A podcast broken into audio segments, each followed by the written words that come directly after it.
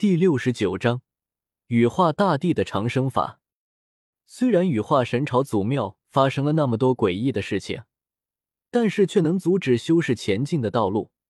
一些人祭炼出法器，悬在头顶，照耀出一片光明，坚定的向古庙内部走去。一个个兵器闪耀着霞光，在那些修士头顶垂落下一道道光辉，照亮了前方的道路，也照亮了祖庙内部的一切。那里什么都没有，空空如也。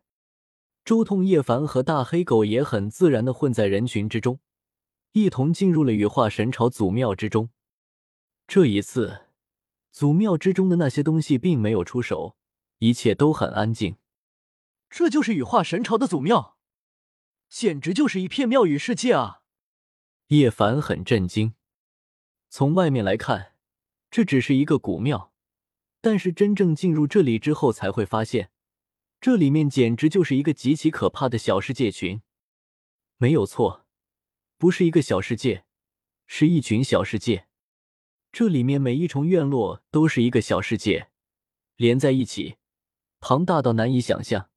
令人不得不惊叹，与羽化神朝的大手笔，建造这祖庙，天知道耗费了多少至宝，令多少圣人不惜耗费本源演化出这么多小世界，深不可测。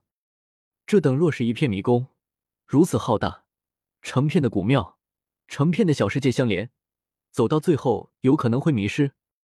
大黑狗道，郑重提醒周通和叶凡，前方一片漆黑。寂静无声，地上有许多人皮，狰狞的铺在地面上。周通和叶凡都没有说话，屏气凝神，一步步向第二层殿宇走去。来到第二重殿宇面前，周通一马当先，直接推开院落大门。就在几人进入的瞬间，在他们的头顶上方发出了无比摄人的气息，奔着他们的天灵盖而去。周通眸光一瞥。抬起右手，竟缭绕着电光，轻轻一震，宛若雷神降世，当即有无尽紫芒向上空扑了过去。啊！凄厉的惨叫声响彻这片院落，发出阵阵焦糊味。这时候，叶凡和大黑狗才看清楚院落上面的东西，那是一个个如蝙蝠一般倒挂在房檐上的东西，一个个披头散发，眼神狰狞吓人。被周通的雷霆刺激，竟都伸展出了恶魔一样的肉翼，冲向高空，带着火焰盘旋，惨叫，无比瘆人。这是什么玩意？叶凡惊呼：“别管他们，一群不足为虑的家伙而已。”周通懒得理会这些怪物，他随手一挥，至刚至阳的雷霆环绕在一行人身边，令那些怪物怪叫着退开。这些东西是阴神的后代，生前实力无比强大，死后神肉不朽，恰巧被葬在地脉阴眼上，历经无尽岁月，有朝一日这具肉食会活过来，这就是所谓的阴神。眼前这些怪物都只是阴神的后裔而已，而且血脉稀薄无比，肯定经历了无数的岁月。这一批怪物的始祖肯定早就在岁月中腐朽了，只剩下眼前这一片怪物。作为阴神的后裔，他们最怕的就是周通以雷帝法施展出来的雷霆。周通一行人伴随着雷霆霹雳，一路前行。这些阴神后裔根本不敢靠近。古庙重重，每一个院落内部的小世界都是相通的。周通一行人一路前进。很快就来到了更深层的第五重院落。这一众院落的墙壁上刻下了许多大道划痕，既有真正的大道感悟，也有陷阱。参悟过羽化经的周通和叶凡很轻易就能辨认出哪些东西可能有问题。不过，其他一同进入这个世界的修士就没那么好运了。他们一看到这些大道感悟，顿时沉入其中，最终一个个都化作光消失了。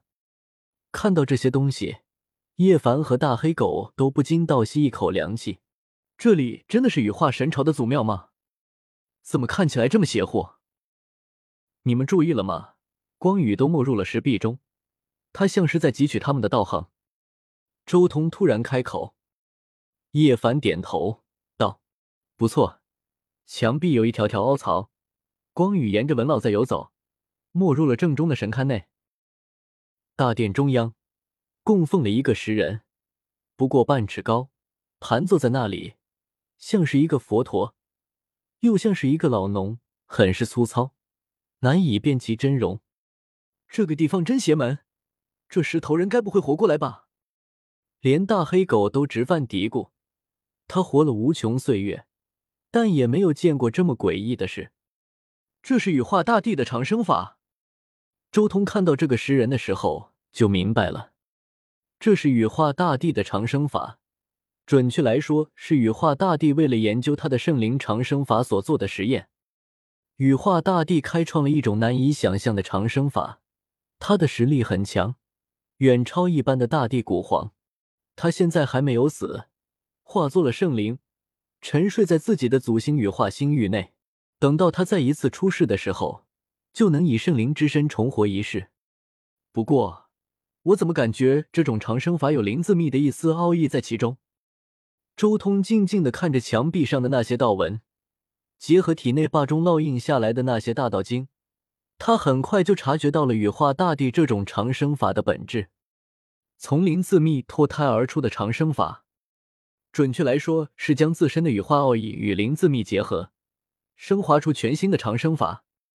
结合自己所知道的羽化经与灵自密，再加上此地所烙印的福大道，周通对这种长生法的了解越来越深了。尤其是随着前进，一重又一重的小世界开启，无数的大道烙印纷纷印刻在霸中之上。周通更是一点点的汲取这里的长生法奥义，但有一个很重要的节点不清楚，那就是羽化大帝到底是如何化作圣灵的。周通心中依然有些疑惑。这里所刻下的，都只是羽化大帝当初实验的一些东西而已，其中真正的精华并不在这里。一行人继续前行，连续穿过了十几重小世界，期间也遇到了许多强大的生物。甚至不乏已经斩到的兽王，但最终都被周通强势斩杀。最终，他们来到了第十三层小世界，这里不再黑暗，相反充满了光明，一片神圣祥和，像是来到了一个光世界。前方有一个巨大的石像，高足有上百丈，散发着柔和的光，它上面刻有数十个符，每一个都能与道共鸣。成片的殿宇小世界都相连，不少人已经从其他路径先一步赶到了此地，全都在观看，墨迹这些古符。这些符有古怪。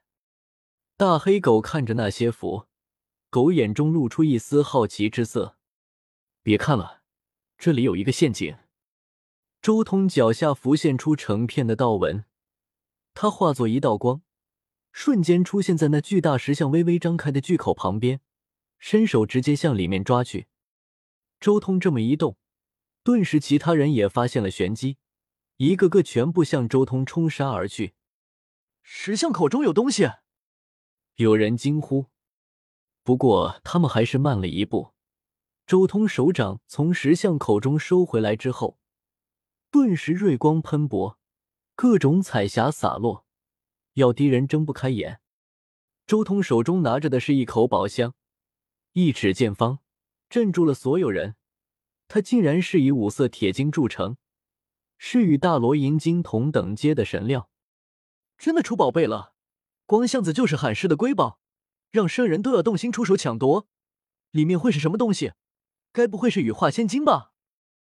所有人都疯狂了，向前冲去，一起出手抢夺。滚！周通转身，一声暴喝。顿时让整个小世界所有修士的神魂元神都是一紧，像是被人重重的打了一拳，有种头昏脑胀的感觉。周通精通阴功，一声暴喝，简直跟开天辟地一样。这里地火风水轮转，四分五裂，一束可怕的光波荡漾而出，凡是向周通冲杀而来的那些人，一个个直接粉碎。周通。霸王，所有人心中震动。没想到这平平无奇的一人，竟然就是那掀起了无边风云的霸王。之前不出手，倒也没人看出来，但是现在一出手，那苍天霸体独有的气血波动，顿时令他暴露出来了。一时间，所有人都逡巡不前。在这天下无圣的时代，他就是无敌的存在。